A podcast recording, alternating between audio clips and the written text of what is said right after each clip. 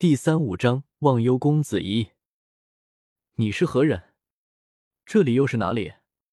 红雪不觉已经走到他跟前，只见这男子停了手上的动作，抬头望向红雪，温暖的笑容停留在那样一张举世无双的脸上，一下子就把红雪看呆了去。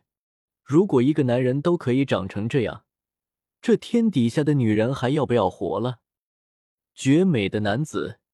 一身白色衣袍，笑容和煦，琴声缓和，此景如画，可以卷矣。这里是你的梦里啊！男子起身，并肩和红雪站在一处。在我的梦里？那你又是何人？为何会出现在我的梦里？红雪抬头看着谪仙般男子的眼睛，这双眼睛里总是荡漾着温暖的笑意。看着人心里莫名的踏实，小姐，他就是我家公子啊。桃花不知道什么时候出现的。哦，我记起来了，就是上次给开了治疗心痛的药方的公子。上次我还问你了好多次，你都不说。这次桃花应该如实相告了吧？红雪捏了捏桃花那桃花一般红润的脸蛋，说：“我说还不行吗？我家公子可不是凡人哦。”他是天上的仙人，名字就叫做忘忧。我们一众姐妹都叫他忘忧公子。我家公子人可好了，真的，你听我说。红雪算是看明白了，桃花就是忘忧公子的铁杆粉丝，一说起他的偶像来就没完没了。好了，小桃花，我们要来说正事了。忘忧公子微笑着出声打断了桃花的喋喋不休。对哦。我差点忘了，小姐，我上回给公子说了，你不想进宫去当皇后，让公子帮帮你的忙。这不，他今晚就来了。桃花，谢谢你。红雪没想到自己的烦恼都落在了桃花的眼里，而且他还背地里想着办法帮助自己。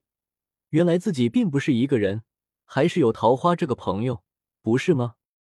忘忧公子伸出他那白皙如玉的手指。掐指一算，道：“红雪可以放心了。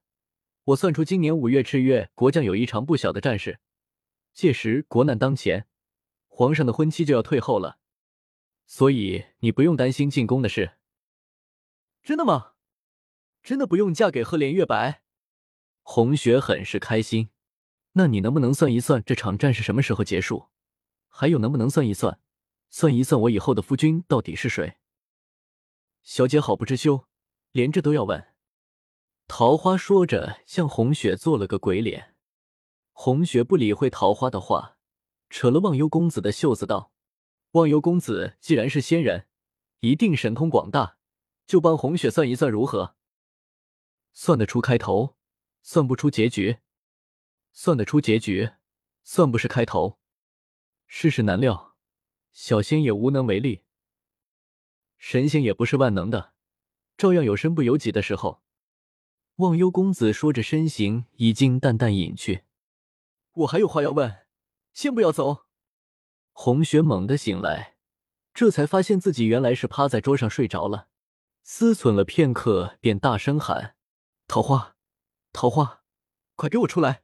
我有话要问。”桃花端着一碗汤走了进来，晚饭都没吃，这会肯定饿了，喝碗汤吧。红雪接过汤碗，放在边上。桃花，你老实告诉我，网游公子到底是谁？你怎么会认识他的？要说实话，不然我明天就把你撵走。小姐，你就知道为难奴婢？刚才在你梦里，不是已经说的很清楚吗？网游公子是天上的神仙啊，这你不是已经知道了吗？桃花不安的站在原地，拨弄着自己腰上挂着的荷包。桃花，你知道我问的什么？我想知道忘忧公子和赤玉什么关系？他为什么要派你跟在我身边？你们是怎么互通消息的？红雪追问道。